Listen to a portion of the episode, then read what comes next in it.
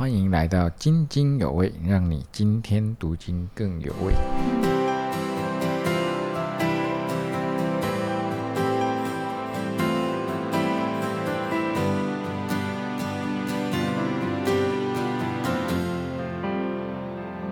好，那各位弟兄姐妹平安，很开心大家再一次准时收听。那我们今天的进度是四月二十五号到五月一号。嗯，那教会领袖进度已经把历代至上从二十七章到最后结束掉，那会进到历代志下的第一章。嗯，那在这当中有我们可以学习的地方，或者是不懂的地方，也麻烦秀妹姐首先来为我们回答大家的相关问题了。好了，好，我们看第一个哈，是因为大卫数点人数嘛，对不对？嗯，神就降瘟疫哦，死了七万人哦。那大家的问题，我们上次有提过，说为什么大卫一个人犯罪，那百姓遭殃？哎，圣经还说大卫是合神心意的人，哎，好奇怪哦。哈，怎么这种人还合神心意？他害死他的老百姓，这么多人哈。好，那么呃，我自己我自己认为说，大卫合神心意不是指他不犯错，因为没有人不犯罪，没有人不犯错啊。这是圣经从头到尾就让我们知道的一件事。但是他犯罪真的会很快的认罪，公开的认罪，而且求神除罪，不是认罪完了就算，他求神除去他的罪哈。不管是八十八的事情，还是这边这个数点人数的事情，那么所以他不仅知道神是公义的。公义的意思就是说，你犯罪要处罚，但是他更知道神是有怜悯、有赦罪恩典的，啊，这个是对神来说是心里是很安慰的哈。所以，我们说大卫是一个合神心意的，是他求问神，而且他犯了罪，他就快快求神来除罪哈。所以啊，我们是不是合神心意？不是你你你能不能讲到，能不能这个讲解圣经？这这不是最重要，而是。啊，你是不是能够活在神的圣洁当中，而且知道他有恩典哈？他是圣洁的神，他是公义的神，那他是有恩典的神哈。好，那另外一个就是说箴言书哈，三十七章二十三节说，你要详细知道你羊群的景况哈。那以色列的王就是牧者嘛，那他牧养羊群就应该知道百姓的景况。那么就算今天我们这些政府也需要知道人口数，对不对？要做人口普查。才可以制定各项的政策。那为什么大卫数点百姓是错的呢？神要生气呢？为什么呢？嗯，这边哦要知道哈，以色列跟其他国家不一样哦。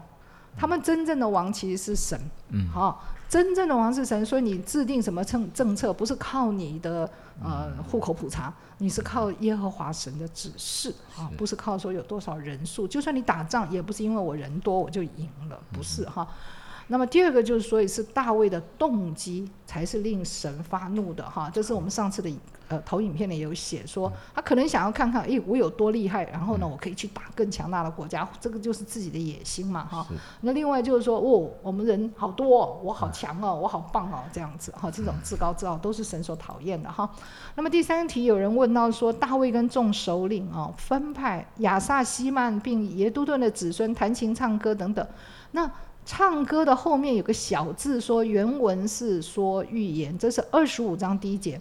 那么后面第五节也说西曼是做王的先见。那么这些音乐童工也算是先知吗？嗯，试验你觉得呢？算是吧。算是吧。所以其实。你看，当我们听到诗歌或唱诗歌的时候，是不是常常会非常的感动，都会触摸我们的心嘛？哈，所以其实诗歌也是圣灵感动写的，那也就是神要对我们说的话。嗯，所以换句话说，这些带敬拜的带敬拜的童工，他们其实借着诗歌来传递神的心意。嗯所以就跟先知一样，就是传递神的话，传递神的心意，这样哈。所以这些音乐童工也是。也是先知哈好，那么另那那现在的呢？现在的音乐童工是不是？当然更是啊，也是嘛，对不对哈？像那个呃上个礼拜那个啊好花呀，有没有？他就说现在神要医治那个 睡不好晚上睡不好的人哈。对啊，对。后来我们才知道啊，那个谁呀，永泉带了一位朋友来，真的是睡不着的。哦，是对哦，，带带了一位木哦刀友来，是真的睡不着的哈。所以我们啊、呃神呢就是借着这些啊、带诗歌的弟兄姐妹，其实音乐童工啊，真的是在啊传递他的信息，他们也是先知啊，所以我们其实。哎，没有办法把它画得很清楚。嗯只要是传讲神信息的人，就是先知了哈。啊好，那么这个守门的班次哈，在二十六章一到十九节，到底守门的人在做什么呀？他们是像保全一样吗？哦那这个神的圣殿需要人的保护吗？不是有点奇怪，对不对？嗯哈、哎，啊，他这边讲的就是，其实后来你如果我们看到那个呃历代志下的话，我们就会注意到守门的工作有一个很重要的，不要让不洁的人进到圣殿来。不可以让不洁的人，比如说有大麻风就是不洁，嗯你不可以进来哈。那个呃各式各样各各各种，不管是病症啊、女生月经啊、什么生完小孩呀、的等等，这些都是不洁的。军人杀了人，他也不能去进这个圣殿敬拜，所以他的工作是不要让那些不洁的人进到圣殿来敬拜，那你可能就被击杀了。这样得罪圣洁的神呢，你很可能不仅是自己被击杀，你连整个以色列人很可能都会连累到。所以守门的工作，真正的工作不是在保护神啊，不需要保护神，他保护我们，保护人哈，怕人惹怒神哈这样误闯进去。对对对，这个才是比较更更真实的工作。那 哈好，那另外一个就是说，呃，先知就问大卫啊，你要选哪一个灾？那大卫的回答算是有吗？有挑一个吗？哈，那么大卫回答说，我不愿落在人的手里。嗯，啊，也就是说，我不要被敌人的刀追杀三个月。他先把二号给去掉了，那么一号是饥荒，三号是耶和华的刀，就是三日的瘟疫，所以他先把二号去掉。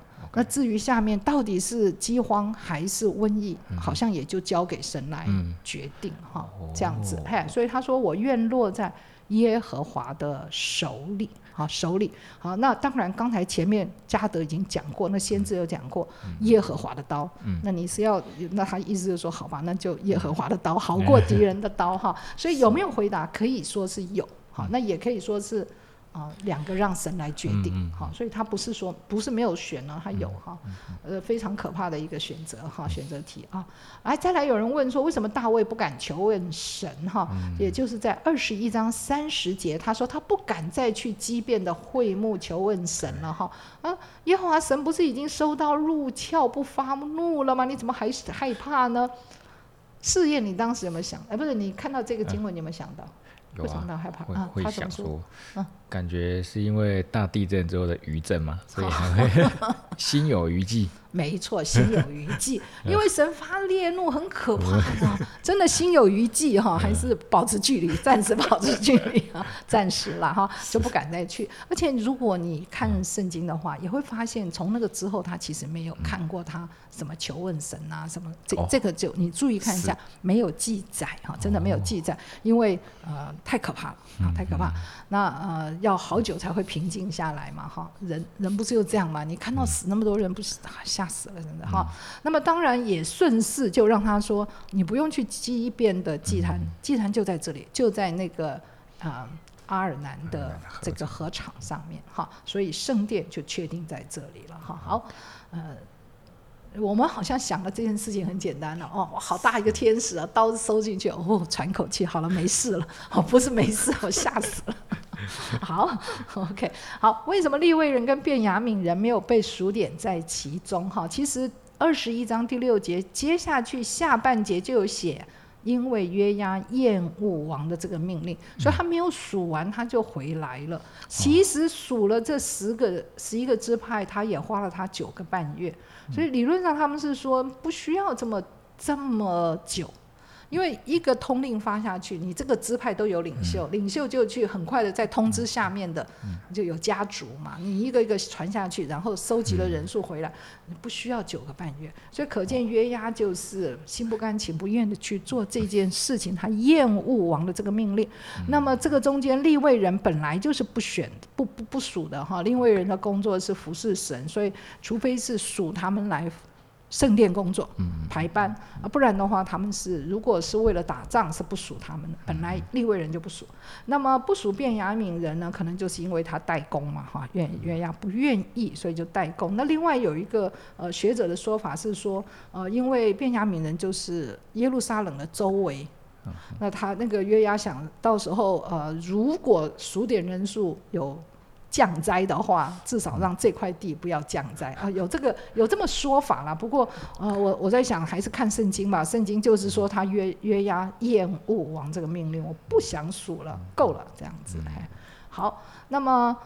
第八题是说，有人问说是什么转折点让大卫知罪啊，然后起来认罪祷告。其实还看到经文了哈，二十一章的第七节跟第八节大概是这样写。第七节说神不喜悦这数点百姓的事，便降灾给以色列人。大卫祷告神说：“我行这事大有罪了。”所以可见从七八节我们可以看到一件事情，他其实已经看到一些灾害。可能已经看到一些灾害，他就敏感到。那么第二个是什么呢？就是第九节开始，神对先知说：“你去对大卫说，我要降灾了。”所以有两种可能：一个是真的看到有灾祸了，所以他警觉到；第二个是先知来对他说的时候，哇，他才这个承认糟了，我犯罪了哈。那为什么这样写法呢？先写七八节，有一点像整件事的小标题。小标题哈，先写出这个标题说神要降灾。大罪认大卫认罪，然后第九节以后开始写详情，还详细的。加德说要降灾了，然后呢，大卫呢就哇就很带着长老们，后来狠狠的这个认罪，穿细麻衣这样来认罪。那么穿麻衣不是细麻衣哈，穿麻衣这样认罪。那么这个就是后面的详情。所以他们犹太人写写圣经其实常常这样，前面的一两句叫做小标题，然后之后他就详细的说明哈。所以这个地方有可能是。有一些灾害，但是更有可能是先知来明明讲了，那他就哇糟了，我惨了，这样，嗯，好，了解，OK，呃，问的很好了，也是为什么会这样？怎么会知道？那那当时的灾有各种灾嘛，有可以想象，饥荒啊、蝗灾呀，像现在也有的哈。好，那我们呢就来看一下哈，这个我们再复习一下。他重视的四个角度哈，那我们这一次的经文里头比较没有讲到忠于神的就蒙福，不忠的就被刑罚哈，这个叫果报式的神学。那么这比较重点的是圣殿的兴建跟维修是这一次的。那么这这次这这一段经文里头比较没有提到立位人跟祭司，那但是比较提到大卫王对神的信靠。好，还有所罗门王对手对神的信靠，所以是第二点跟第四点，这一次的经文里头讲的比较多。那么在十七章到二十六章里面，归回的百姓有看到什么盼望呢？嗯，好，看到什么盼望？哦，第一个就大卫他做王嘛。哦，对，大卫之约哈，对，就是以色列，呃，就是神对以色列这个民族的应许。OK。一定会有个王，对，好，有一定有有一个王哈，是大卫的后裔，一定会坐在那里哈。还有第二个呢，就是我们刚刚看到数点百姓的罪，嗯。好，数点百姓的罪，当大卫认罪，嗯，神就约纳他，好，还是让你们建殿，表示说我还是愿意跟你们在一起哈。所以这个让归回的百姓看到什么？盼望，盼望。神知道神没有离开他们，对对对，神是悦悦纳他们，只要他们认罪悔改，哈，他们还是这个神还是愿意让犹大百姓来建造圣殿，让神的同在在他们中间，哈，所以里面就会有个有个盼望，哈。好，那我们就看一下第十章到十二章，大概就是扫罗被杀，大卫被高为王，攻取耶路撒冷，对不对？那十三到十六章呢，就是用运约柜失败。记得吗？然后呢，这个呃呃大卫呢打仗胜了，然后又再建立敬拜的制度制度，那些立位人啊、祭司啊这样，然后再迎约柜。所以我们看到重点就在那个什么约柜哈，也就是大卫对于神同在的渴慕。啊，还不止这样，他还要建圣殿哈。那么十七到二十六章大约就是这六个重点哈，就是神应许了大卫要建家室。然后呢，他又制服了邻国，所以使他们安静就可以建殿。然后他又决定了建圣殿的位置，就是他认罪的地方哈，哈尔南河场。同时又他又预备很多的建殿的材料，他又召唤所罗门跟首领跟他们讲清楚，说你们要建造圣殿。最后那三四章就建立了圣殿当中的服饰，就是立位人啊、祭司他们的职责哈。那今天呢，我们就进到另外一个建筑圣这个圣殿的预备，就是内政上面的稳定哈。军政啊、民政啊、财政都各有首领哈，都有都有首长在负责。另外第二十八章就大卫把这些首长都叫来了，就对，还有所罗门就对他们再次叮嘱关于建筑。殿的事，那第二十九章是到最后大卫的最后了，他就邀请这些会众说：“你来建造圣殿，献上自己。”哈，这是最后那一章，同时他也敬拜神。那么到了历代志下一章，就是大卫的时代已经结束了，开始是所罗门。哈，这是呃。我们很熟悉的一段经文，就是神向所罗门显现，问他要什么。那么在二十七章呢，刚开始我们看到是中央的安全。什么叫中央的安全呢？二十七章第一节就讲说，以色列人的族长、千夫长、百夫长、官长都分定班次，每班是两万四千人，周年按月轮流替换出入，做什么？服侍王。好，就是一年他们会来轮班一次，一个月，然后就就进到耶路撒冷城。那一方面呢，保护中央的安全，就是耶路撒冷的安全啊。那另外一方面，当然也就让王来指使用做什么做什么哈。那么这个是啊中央的部分的安全。那我们看到那个数字两万四千人，有什么感觉？好熟悉哦，跟启示录怎么样？哎，哎，对不对？哦，启示录是不是也是什么十二？对不对？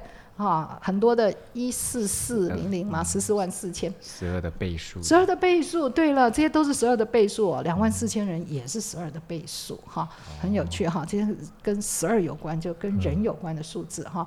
那这个，所以二十七章基本上就是在讲中央的安全哈，呃，前面一段，第二段讲的是地方上的安定哈，就是每一个支派都有组长。好，都有人管理他们，所以让每一个支派都都啊，这个啊管理的好好的哈。你要有首领嘛？那这个跟建殿有什么关系啊？因为刚才我们中央的安全是很重要，因为你是在耶路撒冷建殿嘛，对不对？所以每一年不是每个月都要有人上来啊，来看守着。嗯。这个这个很重要，那个军人上来哈，看怎么样？那这个地方的安定对建殿有什么关系？每一个支派都要有一个首领，好，那个当做审判官哈，在掌管这些啊各支派的人。好，这跟建殿什么关系？跟建殿的关系有。嗯，为什么要地方上也安定，也上轨道，也有组织？为什么？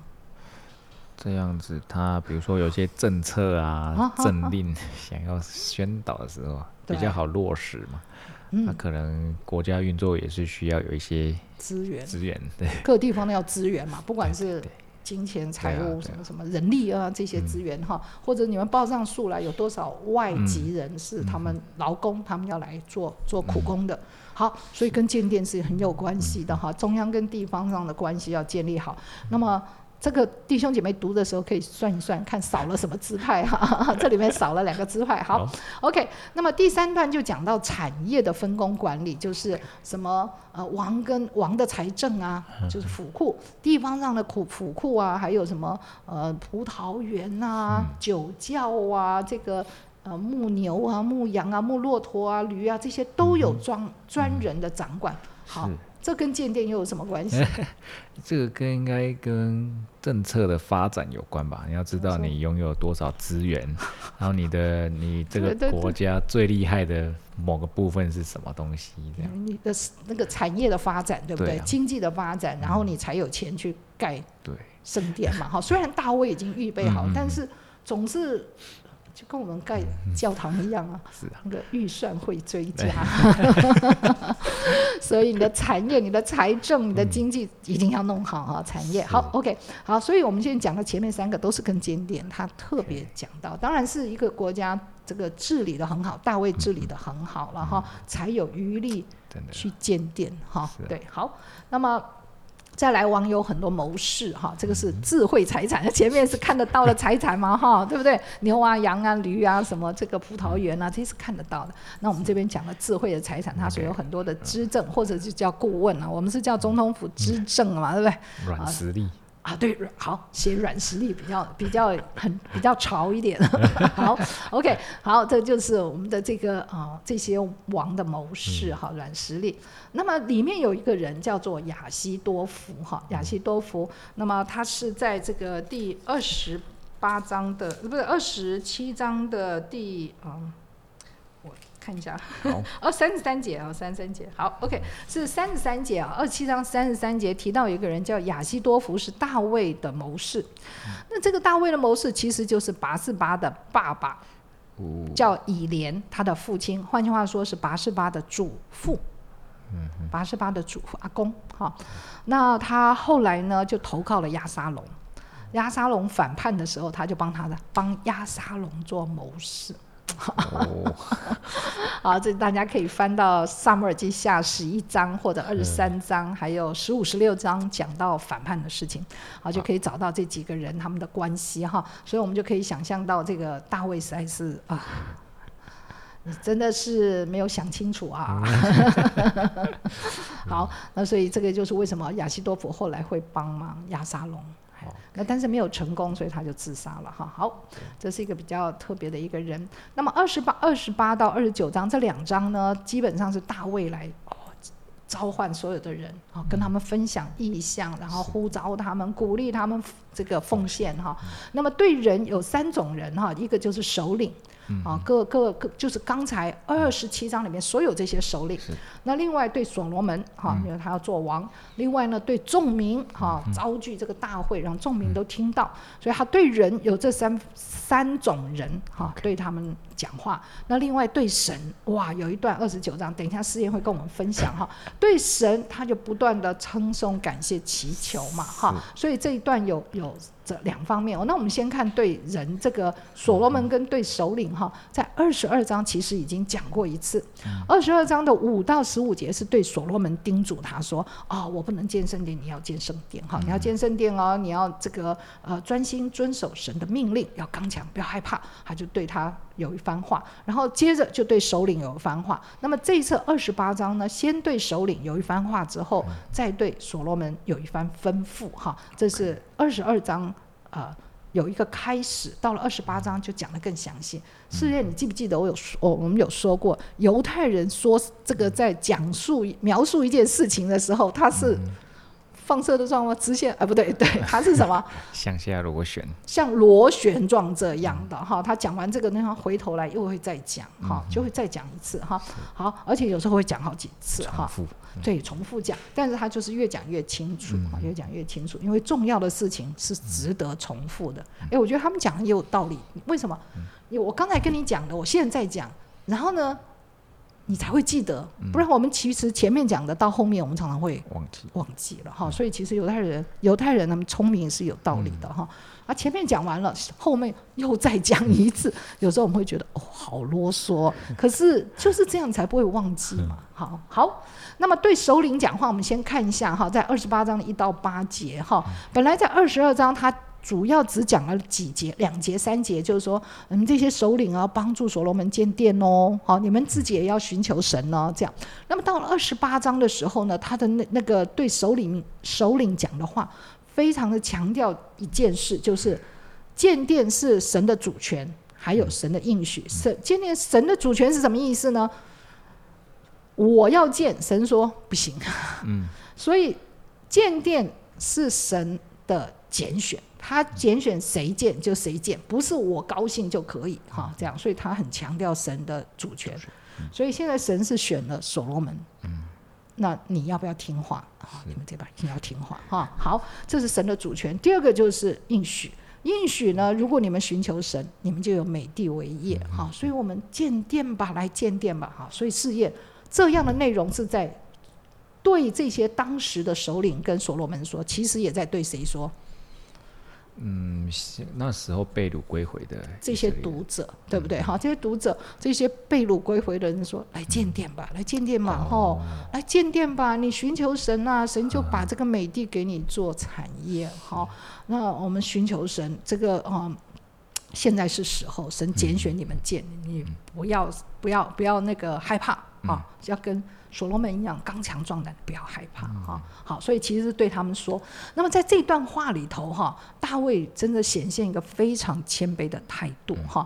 第一个，他哦对人很谦卑，他称呼这些首领啊，他说什么哈？这是在二十八章的这个第一节。哦，不对，第二节的第二节，他就说跟他们说：“我的弟兄，我的百姓啊，你们当怎样怎样怎样。”他称呼这些我们叫做手下吧，或是他的大臣吧，臣民，但他不是，他说：“我的弟兄啊，哦，他真的很谦卑哈，对人很谦卑哈。”他说：“你们当听我言呐，这样这样哈。”然后接着呢，他对神也是非常的谦卑哈。第一个，他说：“我建造这个殿宇。”安放约柜是要做我神的脚凳哦。那当时呢，这个呃，当时的这个风俗啊，那个文化啊，常常会把那个呃，就是跟神的约定，好那个文书，把它放在盒子里头，真的放在那个偶像的脚下面，当做脚凳，哈，当做脚凳。所以那个约柜里面就是他们的约嘛，约板。那他就把它放在神的，当做他的脚凳。意思是什么？我建造这个殿宇哦，不是为了炫耀我的战功哦。哦，这个好像我很厉害哦，所以我们就盖一个很大的这个这个是叫什么殿宇哈？炫耀？不是，不是，这不是为了我炫耀战功，是为了什么？我们要坚定我们跟神的约，好，所以放在神的脚前面，好，这是当时的文化，好，当时的文化就是给神说。不要忘记啊，有点类似这样啦，应该不是啦。不过 anyway，啊，就是啊有这个特别的意思，所以他对神谦卑，还对神谦卑说：“神啊，我们盖这个殿宇哦，真的是要跟你再坚定这个我们所立的约，那个约柜的约哈。这个我不是为了炫耀我的战功。那么，所以有一些学者哈会说，神不要大卫建殿的原因是当时呢那些王只要打仗胜了，就是。建一个很雄伟、很大、很华丽的这个庙，对对对，那些神庙就来炫耀。你看，我的神帮我得胜，其实不是在为神，其实在为自己炫耀自己，想要留名哈。这个也是我们在盖教堂的时候要非常谨慎的事情哈。因为后来的中世纪确实是在欧洲很多的教堂就是变成这样，好像在。炫耀人多厉害这样子哈，好，这个是啊大卫的谦卑啊，大卫的谦卑。那么第二个就是神说你不可见，他就我就不见哈。神说什么我就什么。第三个神拣选所罗门见，那我就就是。传递下来就预备他，好，我就预备他，好，所以大卫真的是非常的谦卑，这个是神合神心意的原因啦，我觉得，哈，对，好，那我们再下一个呢，呃，大卫对所罗门鼓励什么呢？在二十二章里头，他也是一样对他说：“你不要怕，刚强壮胆哈，你要遵行神的律法哈，我已经为你预备很多很多的材料了。”那么到了二十八章呢，他也是重复同样的事，叫他你不要害怕，不过多了一些地方是不一样的哈。他重点就是说，你要去认识神，要侍奉神，要寻求他。你跟神那个关系的密切是非常重要的。你要刚，既然神已经拣选你，就要刚强去做。第二个，他只是所罗门要怎么样？那个圣殿的样式，哈，这个是前面都没有说，所以他讲的更仔细。第三点，他更是叫他说：“你不要怕，你不要怕，有神同在，这些祭司立位人都会帮你啊，很多灵巧的人可以做工啊。”这些首领跟众民都会听从你的哈，所以大卫连这个都预备好，就让大家要大家听所罗门的，帮他哈。所以这个大卫真的是为了建圣殿是预备一切哈，佩服他，佩服他。好，那么这个地方呢，哎，我们来想一想，大卫对所罗门所说的这些鼓励的话，很像摩西对谁说的话？约约书亚，是不是？就像耶稣一样，要刚强啊！对对对对，刚强啊，大壮胆啊，不要怕，有神跟你同在啊，不要怕。那么他们也想办法。让这些百姓可以服他，啊，对不对？这些领袖都尽量做到这一点。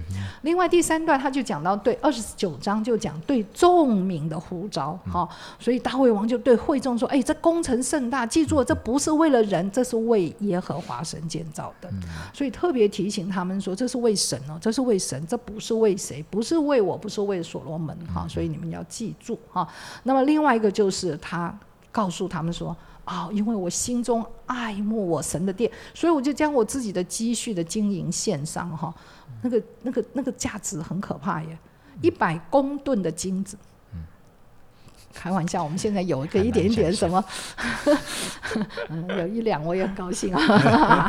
好，anyway，然后就献上非常非常多。换句话说，他就把他自己的积蓄尽量都献出去好。那么最后他他呼召他们说：“哎，今日有谁乐意将自己献给耶和华呢？”这句话是非常重要，不是说今日有谁乐意将自己的钱献给耶和华？没有这么说，他说把自己献给耶和华，意思是说，在神的殿的建造上，我们献给神的是什么？全所有。全所有。啊，包括我们有的金钱，包括我们有的才能才能啊。才能啊，好像有些人他工匠很厉害、啊，包括我们自己什么我们的时间呐、哈、有些人是做守卫的工作，对不对？啊，所以我们各方面的要献给神哈。好，那么今天这个呼召仍然在对我们说话哈，你。有谁乐意将自己献给耶和华？将自己哈，将自己献给耶和华，在他的殿中有份哈，在他殿中有份。好，那么这些首领官长就很热情的回应哦，哦，就奉献了好多钱哈，比大卫所奉献的还要多哈。那诶，我现在要问了，为什么大卫的呼召效果这么显著？大家都热情的回应，为什么？一呼百诺，一呼百诺，为什么？一呼百诺，可能他自己就有做出这个行为啊，所以大家就愿意。他以身作则，对不对？他看到一个典范就会就，因为他不是说哦，我这个呃，我奉献了这个呃一百万这样，啊，一百万至少今天也不算多了，就在我们整个数，好，不要说一百万，哦，我今年奉献十万，这个这个听起来大家就会觉得，有点少少的。有点虚，有点虚啊，所以比较没有号召力 啊。那另外一个呢，他呢，当然他自己谦卑正直啊，以身作则。对，他讲出来的话是他真的做到的，他真的做到的哈。那么他也大胆的、明明的告诉大家说，我就是把我的积蓄。多少多少多少都拿出来了哈，那么这个叫做正直哈，正直就是他前面讲的跟他实际做的是表里一致的哈。好，那么这个呃大卫，我每次都说这个合神心意的人啊，在很多方面哈都是合神心意哈。好，来轮到试验讲了。那在二十九章的十到十九节哈，那大卫很高兴嘛，聚集了百姓就要敬拜神、称颂神了。是嗯，我们怎么样从他的祷告当中也学习这样的祷告呢？OK，他就做了一个祷告，然后祷告当中说：“我算什么？我把从你而得的都献给你。”就觉得他是一个很尊荣神的一个人，而且有实际的付出行为。嗯嗯然后知道他有这一些现在的的这么有钱啊、有势啊，都是从神而来的。嗯，那我觉得对一个在上位者是确实是比较不容易啊。嗯所以就像刚刚学妹姐分享，她是一个谦卑的人。是对，那也有学习到说，他在这个祷告当中说，我们都是寄居是客旅的，嗯所以他其实很明白神要他做的事情是什么。就我们现在在说，就是命定啊，他知道他，他知道他要做什么，所以当神告诉他不能鉴定的时候，其实他愿意放下，他不会有自己的坚持这样，是，所以他知道他的使命。嗯那第三个我看见的是，他有一个牧者的心肠。哎对，就是他祷告说，呃，祷告说要使他的名坚定的归向神，这样。嗯，那我就会嗯对就对呃，如果以一个牧者，就是小牧者啊，一个小组长啊，其实自己对小小组员这样子祷告都不一定有。但我觉得在这个祷告当中，就会学习到，诶，当这个殿建造起来之后，其实不要就是失去了起初的那个信仰，嗯嗯对，不要让这个信仰宗教化，而是要提醒他们要同样的专心的归向神。归向神，嗯，对啊，所以这个是我在这个祷告当中，是我们学习到的，真的是哈。大卫的敬拜场真的充满热情哈，嗯充满热情，而且他这个我就把它稍微也像你那样整理一下，就是他先称颂神，他说神是什么？至高神，对不对？他就一直赞美，一直赞美，一直赞美哈。找弟兄姐妹拿起来哈，你就照着他这样祷告，你就在赞美神哈。第二个呢，他感谢神，像刚才试验说的，我谁呀？我是谁呀？对不对？我是谁呀、那我们以前就是奴隶嘛，我们这些以色列人就在埃及做奴隶嘛。那但是呢，感谢神使我们从奴隶没有产业的，今天竟然可以奉献哈、表示我们有产业，我们有能力，所以他感谢神。那啊、另外一个呢，我觉得他有一个呼召，刚才他讲你呃试验讲的也很好，就是我们就是寄居的嘛。对啊，寄居的，你在地上所有东西都会过去的。我留那么些钱干嘛呀？是不是？啊，这些都是神给我的，所以我怎么样？我给回神嘛。好，那所以他他就好，他在在祷告中好像有就在提醒这些弟兄姐妹，或者感谢神说，我原来就是在这地上没什么的，就是旅客，但是现在我在永生神的事情上面，哎，有份，好，就进入永恒哈。那么最后呢，就是像呃试验说的，祈求神，他祈求两件事，一个是坚定百姓的心要归向神，另外也祈求说，神啊，你赐给所罗门一个诚实的心，他知道那个最难。专一的爱神，遵守神的命令，哈，所以他呃，平常我们的祷告也可以分成这三部分，就是什么称颂神、感谢神、祈求神，哈。那每次感谢神的时候，就像试验说的，我谁呀？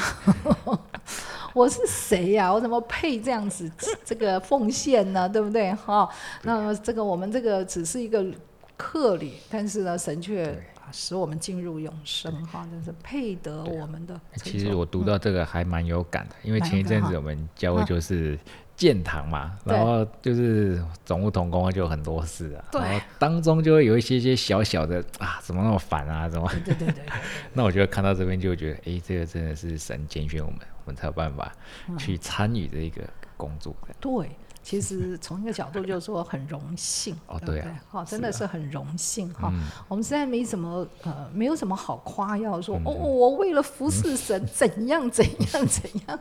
啊、说实话，那个那个完全是神给我们的恩典，是我们的荣幸哈、是我们的荣幸。好，那么那么现最后就是他们献祭同欢，那大家就吃吃喝喝啦，他们就再高所罗门一次哈。那么同时呢，这些首领百姓呢都听从所罗门哈。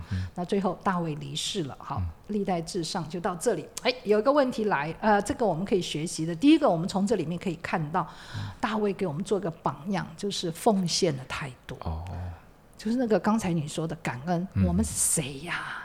好、我们算什么哈？我们只不过是把从神得的献给神，所以是当我们奉献的时候是带着感恩的心。好、哦，我今天怎么怎么有有钱可以奉献呢？就是神给的恩典哈。第二个很乐意啊，是慷慨的献上哈，不是勉强的哈，随便找一张这样子之类。好，另外一个就是正直啦。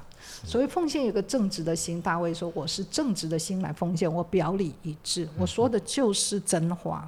我奉献多少就多少，我不是做假的，我也不求人啊赞赏，好，我不求人赞。我觉得这个从在呃历代志后面这两章，我们可以学到这些奉献的基本的态度哈。那么在二十八、二十九章最常出现的字哈，大概就是拣选，还有乐意献上。哎，为什么啊会强调拣选？为什么强调乐意献上呢？大家自己可以想一下哈。最后我们要看一下历代志上呢，它呢跟萨摩尔记比较。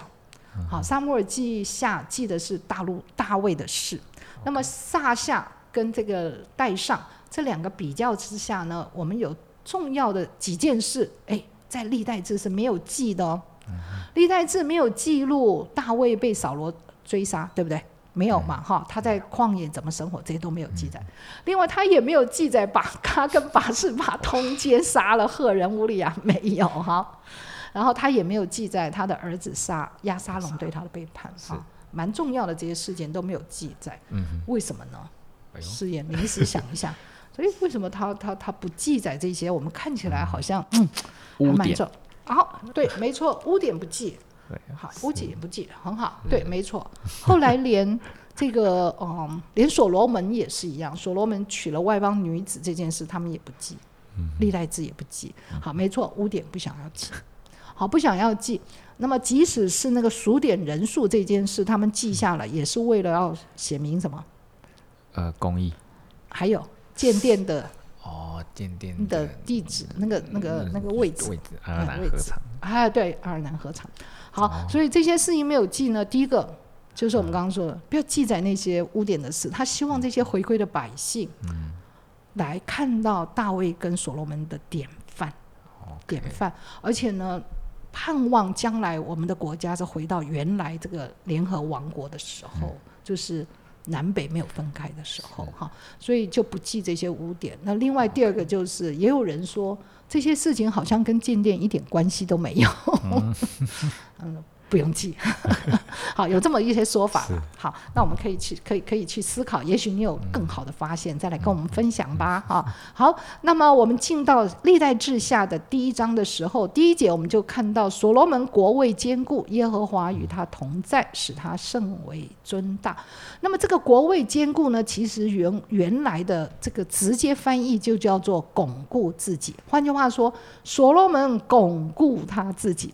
你有没有看到这里没有记载那个跟亚多尼亚有关的事，对不对？嗯。亚多尼亚自立为王，所以后来所罗门怎么样了？然后又把他杀了，这些事情就没有记，啊，就没有记。那么，但是呢，还是有暗示。那所罗门是经过那个内讧的，好，他巩固了他自己的国位，那神也与他同在，表示说他可以巩固国位，也是神在帮助他这样子哈。好，那么这个这个，所以这个地方说略去了亚多尼亚自立为王的事情，那个详情没有写哈，只有写一下，嗯，他巩固自己，神跟他同在，神帮助他巩固他的国位哈，照着神的应许。也可能就跟圣殿无关了，他们也就不行哈。好，那么然后所罗门去畸变献祭哈，那么在畸变呢有会幕，还有比萨列所造的铜祭坛，这边突然跑出一个比萨列哈，你要去找。必须要到出埃及记去找哈，出埃及记三十五章。那么这个这个比萨列是谁呢？他就是造会幕的工匠的领袖啊，他是那个领袖，工艺很厉害，很厉害的哈。所以这个地方好像也在预表说，所罗门他也会有一个优秀的工匠来帮助他哈，就像。帮助摩西建造会幕的时候一样，哈，一样。那么这个比萨列是在出埃及记的人，不是所罗门时候的人啊，大家想法搞清楚。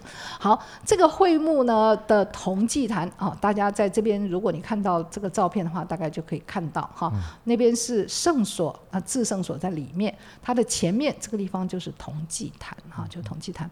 好，那么所罗门去到基变献祭的时候，最重要的一件事情就是神。向所罗门显现，哈，那说你要求什么呢？我赐给你。